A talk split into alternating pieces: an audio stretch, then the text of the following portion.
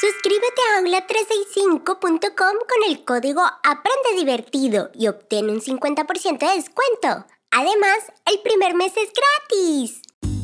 En la clase de física el profesor nos dio un problema para resolver, pero no sé cómo hacerlo. Cuéntamelo. Se trata de un bote que tiene que cruzar un río de 25 metros de ancho, pero es muy correntoso. Bueno, esto lo podemos resolver aplicando propiedades de los vectores.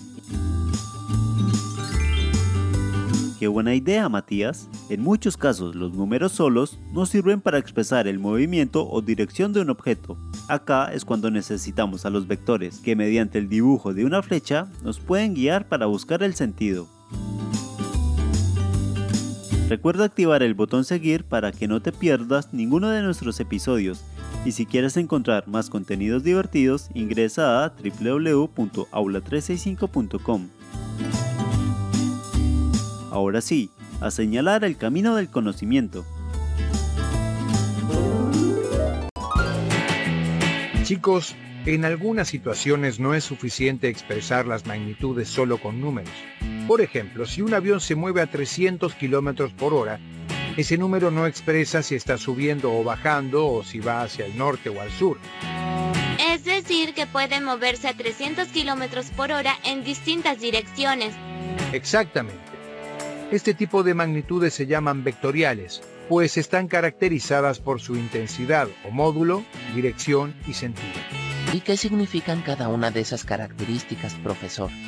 En el ejemplo del avión, la intensidad son los 300 km por hora. La dirección es, por ejemplo, de norte a sur, y el sentido es si va hacia el norte o hacia el sur. Como ven, la forma de representar a un vector es mediante una flecha. Su tamaño representa entonces el módulo del vector la dirección, la recta sobre la que se encuentra y el sentido, la orientación de la flecha. La fuerza también se representa mediante flechas y es también un vector, ¿no es cierto? Claro, porque no es lo mismo hacer fuerza en una dirección que en otra, ni empujar que jalar. Por lo tanto, hay que tener en cuenta su intensidad, que es el módulo, la dirección y el sentido para especificarla. Otras magnitudes vectoriales son el desplazamiento, la velocidad y la aceleración. Como ven, aunque los vectores son elementos matemáticos, tienen gran importancia para otras ciencias, especialmente para la física. Entonces, Mati, ¿los vectores son útiles para indicar el comportamiento de un cuerpo o cómo está aplicada una fuerza? Entre otras cosas.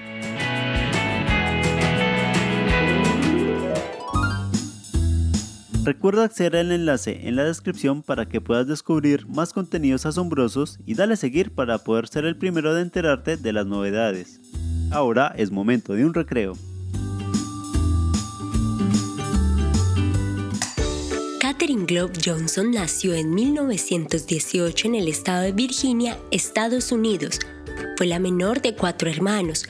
Su padre era leñador y agricultor y su madre maestra ambos consideraban que la educación de sus hijos era fundamental. Desde chica, Catherine demostró ser muy inteligente. Terminó la secundaria a los 14 años y a los 15 entró a la Universidad Estatal de Virginia, que en ese momento era exclusiva para estudiantes negros. Allí buscó absorber todo el conocimiento posible asistiendo a todos los cursos de matemáticas que se ofrecían. Su profesor, que era un genio matemático, creó asignaturas de geometría analítica y aeronáutica solo para ella, se graduó con rendimiento destacado y obtuvo nada más y nada menos que dos títulos, uno en matemáticas y otro en francés, cuando tenía 18 años. En esa época, solo el 2% de las mujeres afrodescendientes en Estados Unidos obtenían un título universitario. En 1939, la Universidad de West Virginia eligió tres estudiantes para que continúen un posgrado.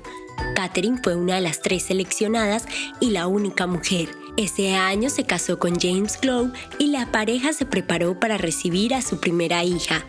Esto hizo que Catherine abandonara la universidad para dedicarse a su familia.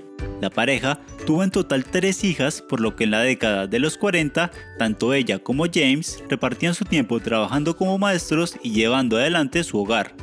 Carrera. Cuando tenía 34 años, un pariente le comentó que NACA, el Comité Asesor Nacional para la Aeronáutica por sus siglas en inglés, estaba buscando mujeres para que realizaran tareas de cálculo. Por entonces, las computadoras no estaban tan desarrolladas para hacer trabajos complejos y por esa razón crearon una sección de computadoras humanas. Catherine pasó todas las pruebas sin problema, pero no pudo ingresar porque el cupo laboral estaba lleno. Tuvo que esperar un año más para ser contratada. El trabajo consistía en procesar datos de los experimentos aeronáuticos que realizaban los ingenieros. A pesar de ser una tarea que requería un gran conocimiento en matemática y geometría analítica, las mujeres no eran reconocidas a la par de los hombres en cuanto a salario y prestigio, y ellos se llevaban los mejores créditos. Como te imaginarás, ser una mujer afroamericana en los 50 no era nada fácil, sobre todo por las leyes de segregación que dividían a la población según su color de piel. Por ejemplo, en NACA existían dos oficinas de computación, el ala este donde trabajaban las mujeres blancas y la oeste para las mujeres negras. A las dos semanas de empezar a trabajar se dio un punto de inflexión en su vida, cuando la trasladaron del departamento de guía y navegación a la división de investigación de vuelos. Según ella misma contó, la tomaron prestada y nunca la devolvieron Trabajó cuatro años allí y su trabajo más importante fue investigar el accidente de una pequeña avioneta producida por una estela turbulenta que se desprendió de un avión más grande. Gracias a este informe, el gobierno cambió las normas de la distancia que debían mantener las aeronaves entre sí.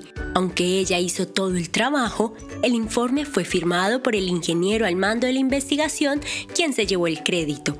Su esposo James falleció en 1956 a causa de un tumor cerebral. A pesar de la pérdida, Catherine buscó mantener a sus hijas unidas y siempre les decía que el estudio era lo más importante. Tres años después conoció al teniente coronel James A. Johnson, con quien se casaría por segunda vez. La NASA. La Unión Soviética lanzó el Sputnik 1, el primer satélite artificial de la historia, que marcó el inicio de la carrera entre Estados Unidos y la Unión Soviética por la conquista del espacio. La NACA se convirtió en la famosa NASA, la Administración Nacional de Aeronáutica y el Espacio, y Catherine fue trasladada al equipo de trabajo espacial, convirtiéndose en la única mujer negra del lugar. El objetivo del equipo era diseñar la forma de llevar a un hombre al espacio lo antes posible. El 12 de abril de 1961, la Unión Soviética envió en un vuelo espacial a Yuri Gagarin, quien se convirtió en el primer hombre en orbitar la Tierra. Estados Unidos estaba perdiendo la carrera, por lo que 23 días después puso en marcha el proyecto Mercury, que mandó al primer norteamericano al espacio esta misión logró que el astronauta Alan Shepard hiciese un vuelo parabólico desde la base hasta su aterrizaje en el Océano Atlántico. La encargada de hacer los cálculos de la parábola fue Catherine. El resultado fue un completo éxito. El siguiente paso fue mucho más desafiante. La NASA tenía la intención de mandar a un hombre para que lograra orbitar la Tierra, como lo había hecho Yuri Gagarin. Para llevar a cabo este plan, construyeron una red de comunicación con computadoras IBM, capaces de hacer los cálculos a tal velocidad que pudieran controlar la trayectoria de la cápsula. El astronauta John Glenn fue seleccionado para tripular la nave. La tecnología era nueva y las máquinas habían arrojado algunos datos que no eran del todo precisos. Por eso y con miedo a que ocurriera una catástrofe, le pidió que Catherine corroborara los datos de forma manual. Solo así él abordaría la nave. A Catherine le tomó dos días cotejar los datos y el 20 de febrero de 1962, Glenn se convirtió en el primer norteamericano en orbitar la Tierra por 4 horas y 55 minutos. Entonces la NASA se sentía confiada. Catherine había encontrado su lugar en el mundo y su trabajo era fundamental para que su país pudiera tomar la delantera en la carrera contra los soviéticos. Fue entonces cuando el presidente Kennedy propuso ante el Senado llevar un hombre a la Luna. Catherine fue la encargada de calcular el momento en el que la órbita del módulo lunar Eagle, que llevó a los astronautas a descender hasta la Luna, coincidiera de regreso con la órbita del módulo de mando Columbia para que se acoplara y lo lleve de nuevo a casa. Como todos sabemos, la misión se cumplió con total precisión, además de establecer los estándares de las futuras misiones. Legado. Catherine Coleman fue un ejemplo de capacidad y perseverancia de cómo hacer frente a los prejuicios en contra de las mujeres y de la comunidad afroamericana. Aunque existían muchas barreras, no la detuvieron en su amor por su trabajo. En una entrevista ella reveló lo siguiente. Un día me enteré que los ingenieros hacían sesiones informativas sobre los próximos pasos del programa espacial. Yo pedí asistir a una de ellas. Las mujeres no van a las reuniones, me dijeron. ¿Hay alguna ley que lo prohíba? Contesté. Así que a partir de ahí comencé a ir a todas las reuniones que había y estaba al corriente de los planes que existían. Fue muy satisfactorio saber lo que se estaba haciendo y el por qué. Con respecto a su trabajo en la NASA, ella dijo, Me encantaba ir a trabajar todos los días. Luego del retiro, siguió dando clases y charlas sobre matemáticas y ciencias a miles de niños y jóvenes. En 2015, el entonces presidente de Estados Unidos, Barack Obama, le otorgó la Medalla Presidencial de la Libertad y al año siguiente se lanzó el libro y la película Talentos Ocultos, que narra la historia de Katherine y dos colegas, Dorothy Walkman y Mary Jackson. El trabajo de las tres en la NASA fue crucial para el avance del programa espacial. Murió en el año 2020 a los 101 años de edad, dejando un legado de lucha por los derechos de la comunidad negra y de las mujeres.